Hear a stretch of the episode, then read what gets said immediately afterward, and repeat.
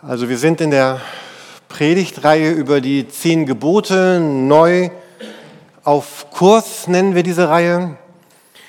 Und es geht darum, dass unser Denken, unser Fühlen, unser Handeln verändert wird oder dass wir das, was wir sowieso tun, noch, noch stärker und kräftiger, noch überzeugter tun, weil, weil Christsein, Glaube immer etwas zu tun hat mit unserem Tun.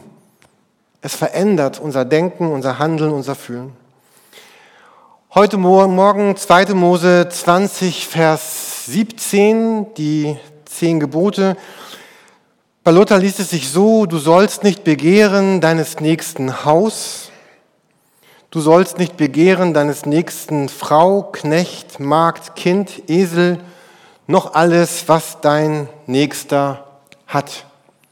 Auch nicht den Baum im Nachbargrundstück, falls du zufällig gerade einen Bagger dabei hast.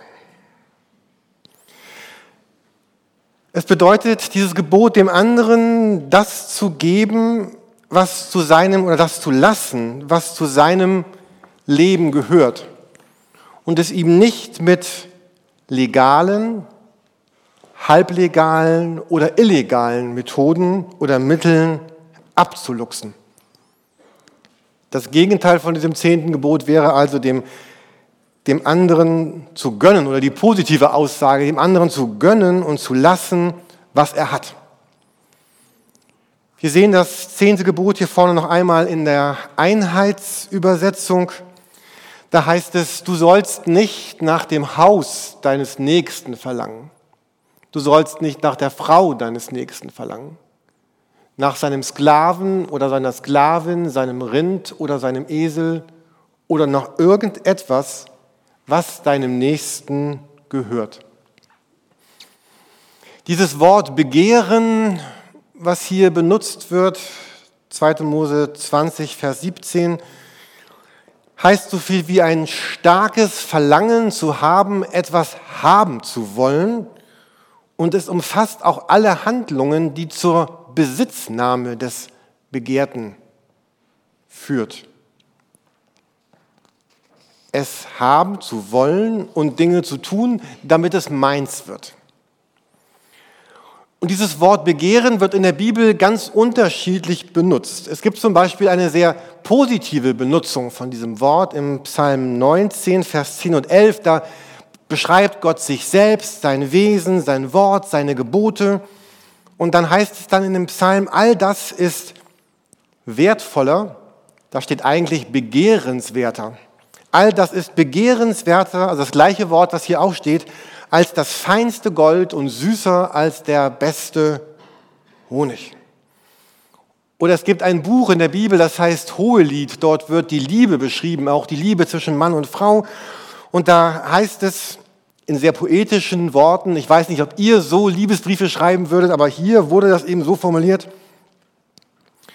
Und wie ein Apfelbaum unter den Bäumen des Waldes, so ist mein Geliebter unter den anderen Männern. Ich begehre, in seinem Schatten zu sitzen, seine Frucht zu schmecken.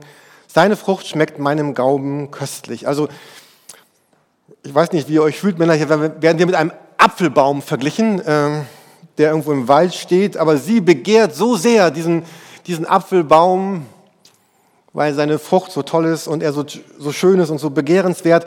Und das Wort begehren, es wird also hier ganz, ganz positiv benutzt. Hier auf diese Liebesbeziehung in dem Psalm, auf meine Beziehung zu Gott. Also begehren ein ganz, ganz positives Wort.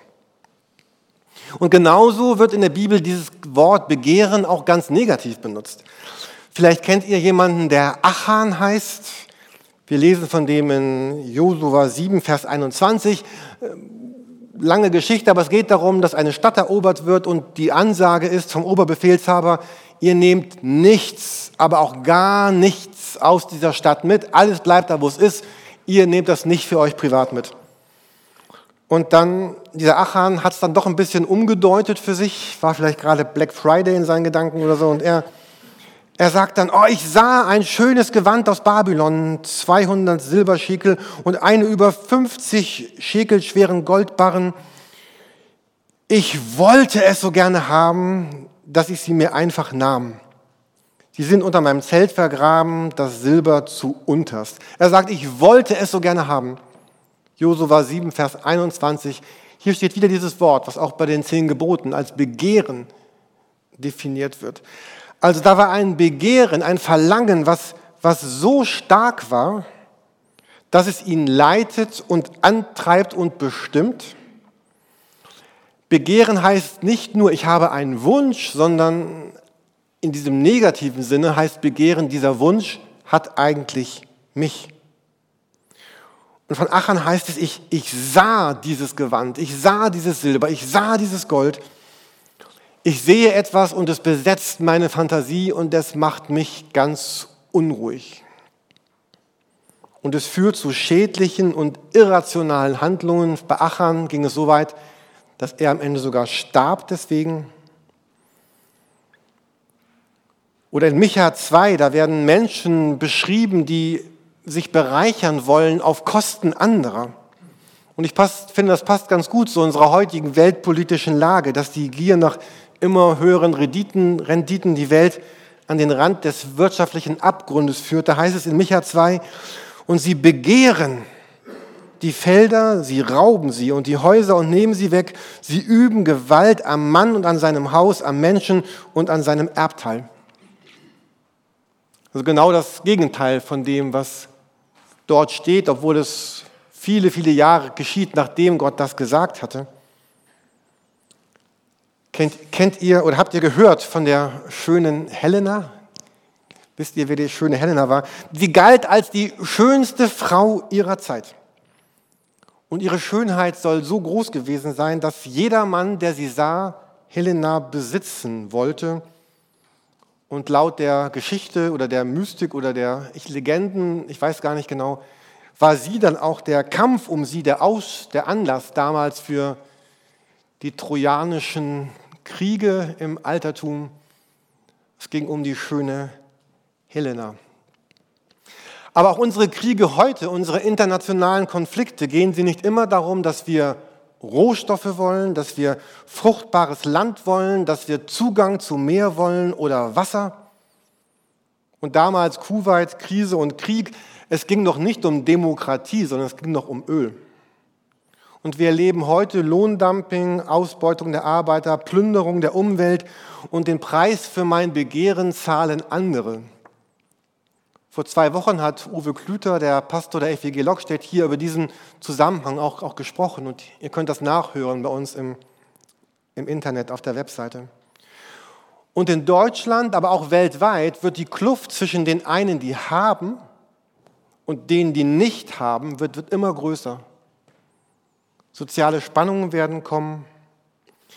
Und bei diesem Beschäftigen mit dem Begehren und haben wollen, ich, also ich für mich bin zu dem Schluss gekommen, dass das Begehren in dieser unguten Weise die Wurzel von eigentlich fast jedem Übel und fast jedem Schlechten, fast jeder Not, fast jede Leid, jedes Leid auf der Welt lässt sich letztlich zurückführen auf dieses zehnte Gebot. Ich habe ein Begehren, ein Verlangen, was so stark ist, dass es am Ende unsere Welt, unsere Beziehungen, unsere Freundschaften, unsere Kirchen, unser Gemeinwesen, unseren Staat, unsere sozialen Systeme, dass es das einfach kaputt macht, weil dieses Begehren so stark ist. Wenn wir ganz zurückgehen an den Beginn der Bibel, dann kommt dort einige Male dieses Wort Begehren vor. Und zwar wieder in dieser positiven und in der negativen Weise. Wenn ihr nachlest, 1. Mose 2, Vers 9 und 3, Vers 6, da beschreibt Gott drei verschiedene Arten von Bäumen. Wir wissen nicht, was für Bäume das sind, ob das jetzt Apfelbäume, Kirschbäume, sonstige Bäume oder gemischte Bäume, jedenfalls Bäume.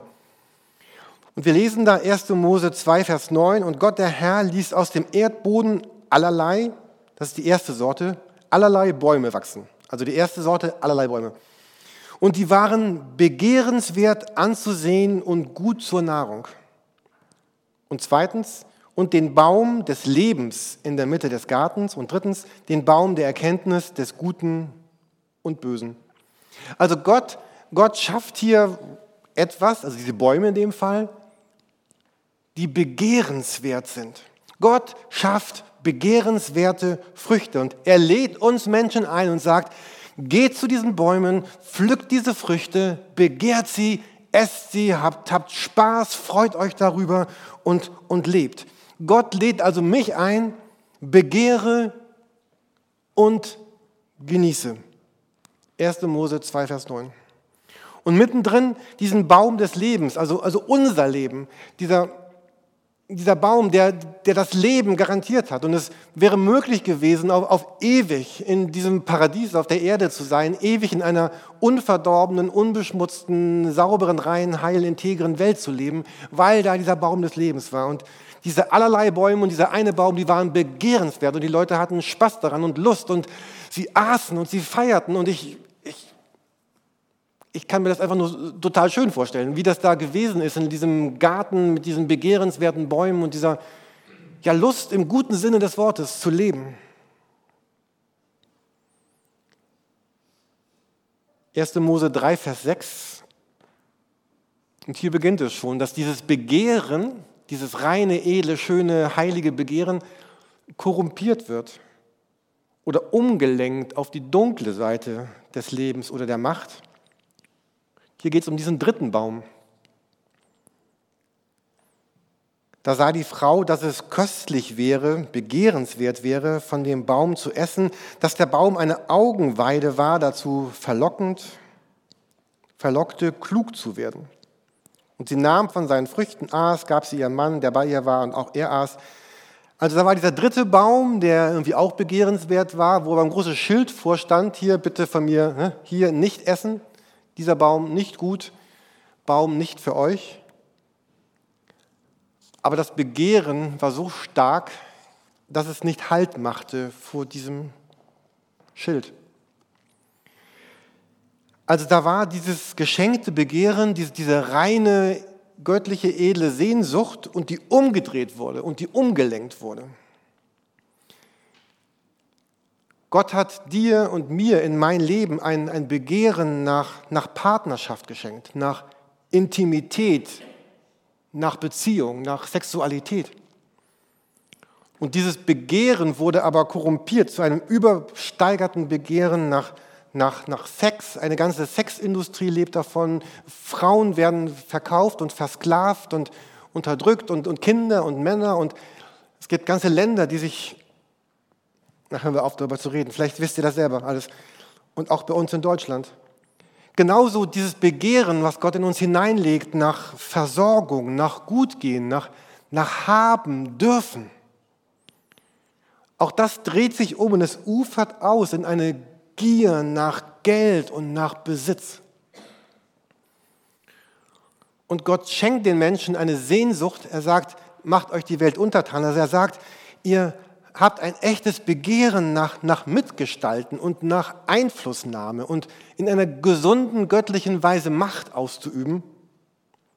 Und weltweit erleben wir den Missbrauch von Macht um ihrer selbst willen. Und man sagt ja, das sind die drei großen Themen unserer Zeit. Macht, Geld und Sex diese korrumpierten, begehrenswerten Dinge, die Gott uns geschenkt hat, die unser Leben dauerhaft zerstören und kaputt machen wollen. Und das Problem ist nicht das Begehren selber, sondern der, das Ausmaß, das es gewonnen hat und die Mittel und die Wege, die wir wählen und dass wir unser Herz da rein verlieren. So, wie, wie kommen wir jetzt damit klar? Was, was machen wir jetzt damit? Ich möchte mit uns ein paar Gedanken angucken, die uns vielleicht helfen, auch für uns selbst neu damit umzugehen. Weil das Begehren ist ja nicht nur irgendwo da draußen in der weiten Welt, es ist ja in mir und in uns. Ich möchte euch zuerst einen kleinen Videoclip zeigen, ein Interview zwischen einer Journalistin und einem wahrscheinlich katholischen Philosophen. Ist an manchen Punkten vielleicht ein bisschen anders, als wir den Zungenschlag kennen, aber ich lade euch ein, ein paar Minuten zuzuhören und einfach mitzudenken. Wir sind auf jeden Fall in gewisser Weise Instinktwesen, weil uns gewisse Sachen unmittelbar gefallen und nicht unmittelbar erregen sie Lust oder Unlust in uns.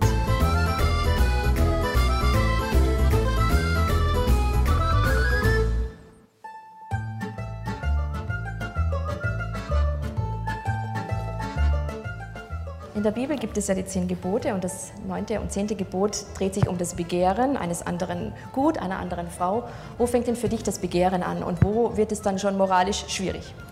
Wenn man etwas begehrt, dann kann es ein Gedanke sein äh, oder etwas, was plötzlich in einem auftaucht. Ja? Man begehrt äh, einen Gegenstand, man will etwas besitzen, man begehrt die Ausführung einer Handlung, da und dahin fahren oder so fremdgehen und so weiter. Ist das so eine Gier in sich? Genau, Begehren ist erstmal noch eine Regung. Kant hat dafür das schöne Wort einer Neigung. Man neigt in eine bestimmte Richtung. So, und das kann auch ausgelöst werden durch externe Faktoren und da hat man überhaupt gar keinen Einfluss. Man sieht zum Beispiel äh, eine bestimmte Werbung und, äh, und schon begehrt man etwas, sonst würde die Psychologie, Psychologie ja gar nicht funktionieren. Jesus hat ein schönes Beispiel gebracht. Allein wenn du jemanden lüstern anschaust, hast du schon Ehebruch vollzogen. Siehst du das auch so streng? Das glaube ich nicht. Also angenommen mal jemand, Mann oder Frau, fährt irgendwie auf der Autobahn und es gibt eine ziemlich entkleidete Unterwäschewerbung oder sowas und der Blick verirrt sich lüstern, dann wird doch nicht Jesus sagen, jetzt hast du Ehebruch begangen. Da hing eben eine Werbung und man wurde von der angezogen. Das ist ja die Pointe der Psychologie hinter der Werbung. Sonst müsste man ja, müsste die Kirche ja im Grunde genommen alle Werbeagenturen anzeigen. Der Mensch als Instinktwesen dann, oder? So ein Stück weit. Wir sind auf jeden Fall in gewisser Weise Instinktwesen, weil uns gewisse Sachen unmittelbar gefallen und nicht. Unmittelbar erregen sie Lust oder Unlust in uns. Etwas zu wünschen ist schon mehr. Etwas zu wünschen heißt, sich genauere Pläne zu machen und die Pläne möglicherweise zur Ausführung zu bringen. Man stellt sich also vor, wie man ein bestimmtes Ziel erreichen kann und die Gedanken fangen an, sich damit zu beschäftigen. Etwas zu wollen heißt dann, an die Ausführung des Plans gehen. Daran kann man dann natürlich scheitern. Kant hat zu Recht gesagt, äh, das Einzige, was gut oder auch böse genannt werden kann, ist der Wille. Und der Wille besteht darin, dass man eigentlich sich fest vorgenommen hat, im eigenen Lebensplan eine bestimmte Handlung auszuführen. Das kann jetzt scheitern. Wenn ich also fremd gehen will die ganze Zeit und es nur zufälligerweise noch nicht ausgeführt habe, weil niemand mit mir fremd gehen will oder so, dann war das Ganze schon ein unmoralischer Akt, obwohl ich in der Welt eigentlich nichts verändert habe. Was ist denn jetzt die Pointe dahinter? Das heißt, mein eigenes moralisches Verständnis, mein Gewissen entscheidet. Kant sagt wiederum sehr zutreffend, das Einzige, was gut oder auch böse genannt werden kann, ist der Wille. Gut ist der gute oder der böse Wille. Das heißt, die moralische Frage hängt am Willen, nicht daran, ob mir etwas für einen Moment begehrenswert erscheint. Dafür kann ich oft auch gar nichts. Ja? Also äh, angenommen man, das kennt doch jeder, angenommen man möchte aus verschiedenen Gründen, vielleicht sogar moralischen Gründen, abnehmen. Ja? Man möchte länger leben, um sich besser um seine Kinder kümmern zu können, wäre ein moralisches Motiv. Man will also abnehmen, dann erscheint einem die Sahnetorte vielleicht immer noch begehrenswert. Man man hat aber dann deswegen nicht gesündigt, äh, also man hat nicht verstoßen gegen die Regel, die man sich auferlegt hat, es sei denn, man will die Sahnetorte unbedingt und handelt auch entsprechend. Die Frage ist also, was man will, nicht was man begehrt. Das Begehren ist bis zu einem gewissen Maß erstmal unschuldig.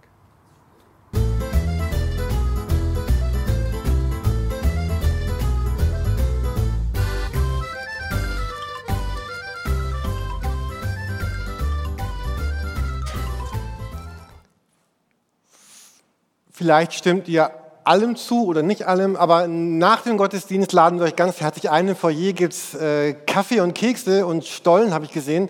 Äh, nutzt einfach die Zeit, um, um über diesen Gedanken zu sprechen, dass das Begehren vielleicht ein unschuldiges Begehren ist, aber der Wunsch, dass da schon eine ganz andere Kraft hineinkommt. Und nach meinem Verständnis passt das sehr gut zu dem, was wir eben noch im ersten Teil der Predigt gesehen haben, dass dass Gott ein Begehren geschenkt hat nach Intimität, Versorgung und Einflussnahme und es eben an sich ein gutes Begehren wird, aber vielleicht fehlgeleitet wird durch das, wie und auf wen es sich richtet. Also was hilft mir jetzt in diesem Dilemma zwischen Begehren, Instinkt, Wunsch, Wille, Tat? Ähm, interessant fand ich auch den Gedanken, dass die nicht ausgeführte Tat, weil es zufällig nicht klappt, im Grunde genauso verwerflich ist wie die ausgeführte Tat. Ähm, ich glaube, dass das Jesus gemeint hat mit diesem lüsternen Anschauen. Gut, aber nach dem äh, Gottesdienst gerne im Foyer können wir darüber sprechen. Was hilft mir jetzt, einen, einen guten Umgang zu, zu finden? Ein erstes Bild. Ähm, also wir haben gesehen,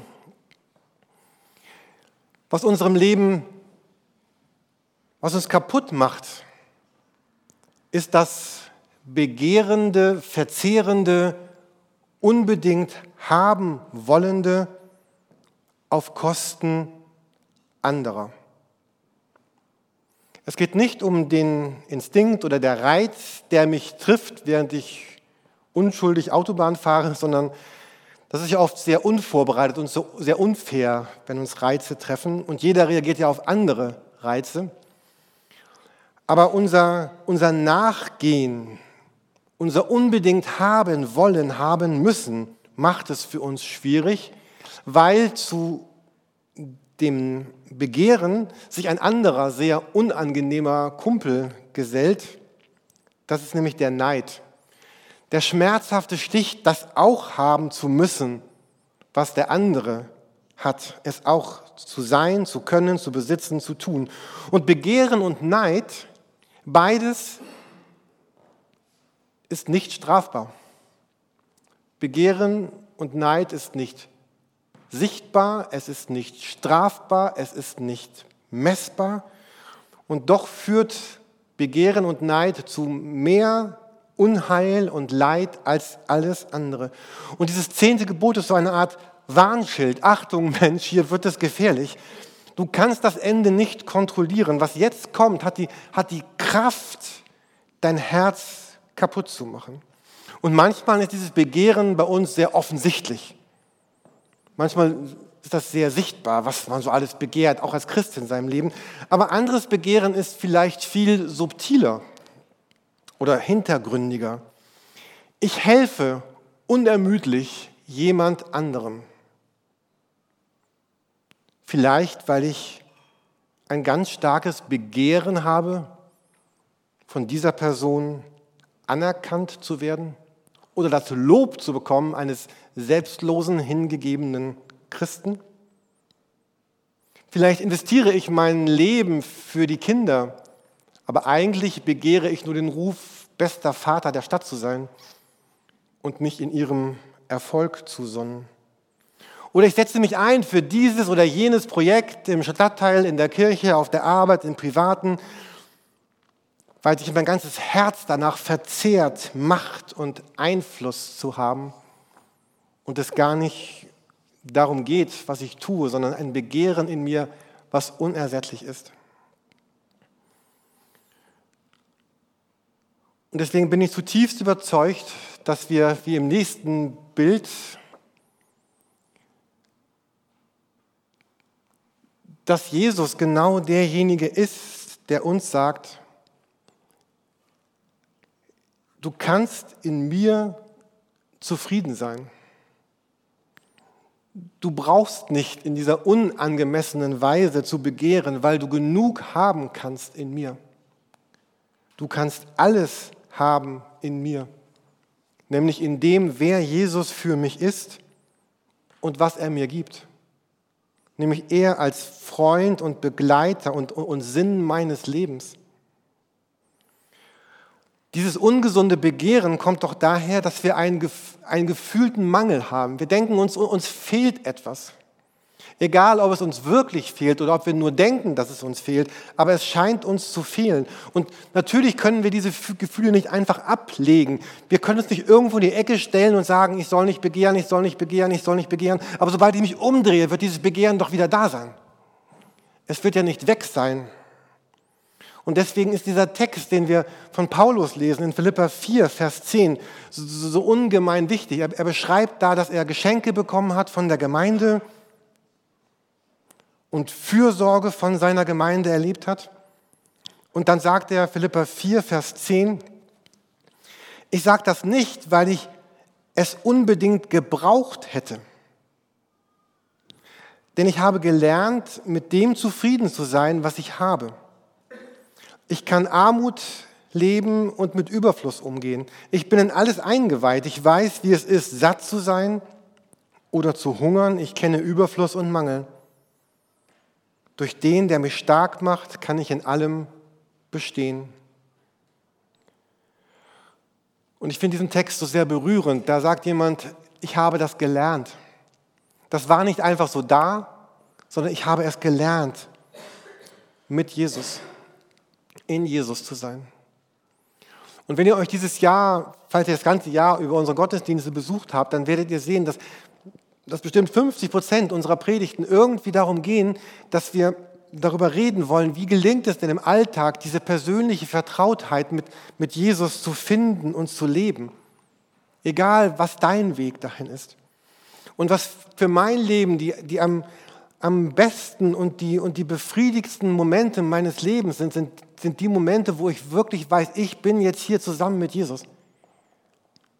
Ich habe jetzt hier einen Raum, wo ich mit ihm bin, wo, ich mir klar mache, ich bin sein geliebtes Kind, er ist mein Vater, ich bin, er ist der Hirte, er trägt mich, ich bin, ich bin sicher und geborgen. Vielleicht erlebt ihr in der Woche, dass, dass Menschen euch zusetzen, dass Situationen schwer sind. Vielleicht erlebt ihr sogar, dass Menschen unfair mit euch umgehen. Aber, aber es gibt einen Ort, wo, wo dieses, diese Not, aber auch unser Begehren zu einer Ruhe kommen kann diese Momente mit Jesus und, und in Jesus. Und dann auch vielleicht von daher beginnen einfach auch neu zu leben. Wir haben dieses Video zu Beginn gesehen, diesen Adventskalender. Vielleicht bewusst zu sagen, ich möchte jemand sein, der teilt. Und dieser Knirps, der am Anfang ja ziemlich ekelig war, äh, er wandelt sich, er wird neu, er lässt sich ein. Am Ende, er teilt seinen Muffin, er verschenkt ihn, bekommt sogar einen halben Muffin zurück und gewinnt eine neue Beziehung. Wie kann denn diese Story besser ausgehen, als wäre es ein Märchenfilm gewesen? Es bedeutet aber auch für mich ganz, ganz stark, dieses in Jesus zufrieden zu sein, wirklich von Herzen dankbar zu sein für das, was ich in Jesus habe. Vielleicht kannst du einen Augenblick einmal deinen Herzschlag spüren. Ich bin überzeugt, bei den meisten von euch schlägt das Herz gerade. Ihr atmet, ihr denkt gerade irgendwas, vielleicht was Schönes, hoffe ich. Äh, wir haben Hände, wir haben Luft zum Atmen, Natur. Ich bin ein, ein Beschenkter. Ich, ich habe letzte Woche wieder neu angefangen, ich erzähle es ständig, es macht mir nichts, zu sagen, ich, ich bin Gott von Herzen dankbar für dieses Glas Wasser, was ich trinke. Wenn Wasser weg wäre, dann wäre in, in vier Wochen unser ganzes Leben wäre ein total anderes als heute, wenn es, kein, wenn es nur, wenn es kein Wasser mehr gäbe, was verfügbar wäre für uns. Unser Leben wäre radikal anders. Und so anders, wie wir es uns gar nicht vorstellen könnten, nur weil Wasser weg wäre, wenn Wasser weg wäre. Da sind die Berührungen anderer, da sind nette Worte, da sind Anrufe, da sind die Tasse Tee mit einem Freund, mit einer Freundin. Und zu sagen, Gott, ich danke dir für all das, was du mir gibst. Und dem Mensch zu sagen, Mensch, ich danke dir, dass du, dass du da bist und all, mir all dieses Schöne schenkst. Platz zu schaffen für einen echten Dank für das, was Gott dir schenkt. Vielleicht bist du Freund von Dankespaziergängen oder eine Dankebox oder ein Dankebild oder eine Dankeliste oder irgendwie komm dahin, dass wir sagen, danke, danke, danke, danke. Und vielleicht gelingt es uns dann auch, unser Leben auf Pump ein wenig zu reduzieren. Diese 0% Finanzierungen, günstige Privatkredite. Und ich meine jetzt nicht, nicht Kredite für ein Haus, in dem wir leben oder für ein Auto, was wir brauchen für unsere Arbeit. Ich meine dieses unangemessene Konsumverhalten. Und vielleicht können wir dann auch neu lernen, einfach Nein zu sagen. Ähm, wie verlockend das auch sein mag. Meine Frau und ich, Heike sitzt da vorne, wir hatten so vor ein, zwei Monaten einen Gedanken, etwas zu tun, ähm, was schön gewesen wäre, aber was fast alle unsere finanziellen Reserven aufgebraucht hätte. Ich finde es bis heute noch attraktiv, aber wir haben gesagt, nee, ähm, das machen wir nicht, einfach weil es alle unsere Reserven aufbrauchen könnte. Und dann kamen mir auch so andere Gedanken. Ich hatte den Gedanken, Heike könnte einfach ein bisschen mehr arbeiten. äh, äh, und ich hatte den Gedanken, ich könnte ja auch noch mehr arbeiten. Ich könnte mir noch den einen oder anderen gut bezahlten Nebenjob suchen, Angebote dafür gäbe es. Äh, und zu sagen Nein, also so bewusst zu sagen, das, das ist total attraktiv, das zu haben, das zu tun, zu sagen Nein, wir, uns ist die Zeit, die wir nicht arbeiten äh, einfach so kostbar, um das nicht für dieses eine größere, schöne Ding äh, zu geben. Also, also Nein zu sagen. So, ich meine mit dem, was ich jetzt gerade sage, nicht das, was wir in dem nächsten roten Kästchen sehen. Ähm, das, worüber ich rede, hat nichts damit zu tun, dass wir jetzt nichts mehr wollen sollen oder dass wir passiv werden oder dass wir so eine graue Maus werden oder dass wir uns einfach selbst wegmachen, also nichts mehr wollen. Ne, wenn ich nichts mehr will, nichts mehr kann, nichts mehr erstrebe, dann bin ich ja genau da, wo Jesus mich haben will, dann begehre ich ja nichts. Das ist überhaupt nicht der Gedanke dieser Predigt. Das sagt äh, Paulus, 1. Korinther 7, total klasse. Er sagt, 1. Korinther 7, ab Vers 29. Ich sage euch, die Zeit ist kurz, äh, gilt auch für die Predigt, ich komme auch gleich zum Ende. Äh, die zu, in Zukunft sollen die, die, die Frauen haben, so sein, als hätten sie keine. Wer sich weint, soll nicht von Trauer überwältigt werden. Wer fröhlich ist, nicht von Freude. Wer einkauft, Black Friday, rechne damit, es nicht zu behalten. Und wer sich die Welt zunutze macht, soll sich nicht von ihr beschlagnahmen lassen. Denn die Welt in ihrer jetzigen Gestalt wird vergehen. Also Jesus spricht davon, wir, wir dürfen heiraten und Frauen haben. Wir dürfen traurig sein, wir dürfen fröhlich sein, wir dürfen, wir dürfen die Welt nutzen, wir dürfen einkaufen, aber all das soll uns nicht in Beschlag nehmen. Und so bleibt oben rechts der vierte Kasten, der grüne, dass Jesus uns nämlich einlädt, mit ihm unser Leben zu ergreifen, es auszupacken. Da oben steht 10, 5, 3 Säcke.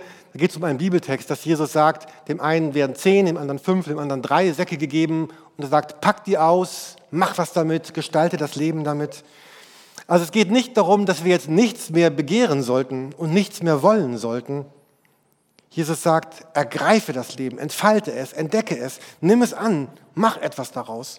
Und wenn du in deinem Leben einen ganz tiefen Neid verspürst, eine Sehnsucht, ein Begehren, was nicht gestillt werden kann, vielleicht ist das ja ein, ein Auslöser für dich, etwas Neues zu finden, vielleicht etwas Unerfülltes. Vielleicht lebst, lebst du heute noch gar nicht das, was Jesus eigentlich mit dir leben möchte.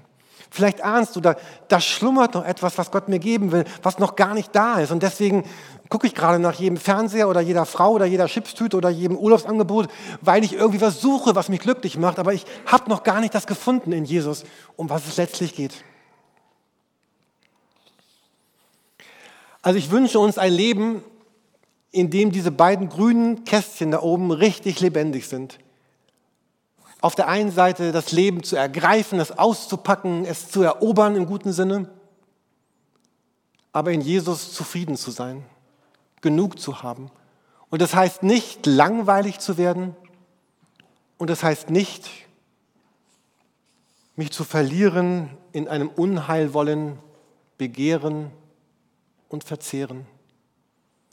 Und ich glaube, dass, dass das die Lebensreise ist, zu der Jesus uns auffordert.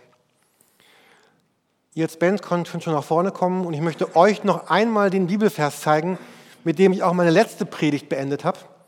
Und ich finde, er ist genau der Vers, der all das zusammenfasst, auch für heute Morgen.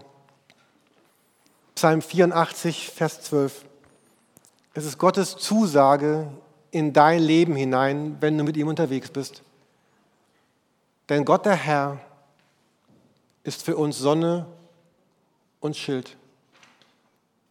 Er schenkt uns Gnade und Ehre.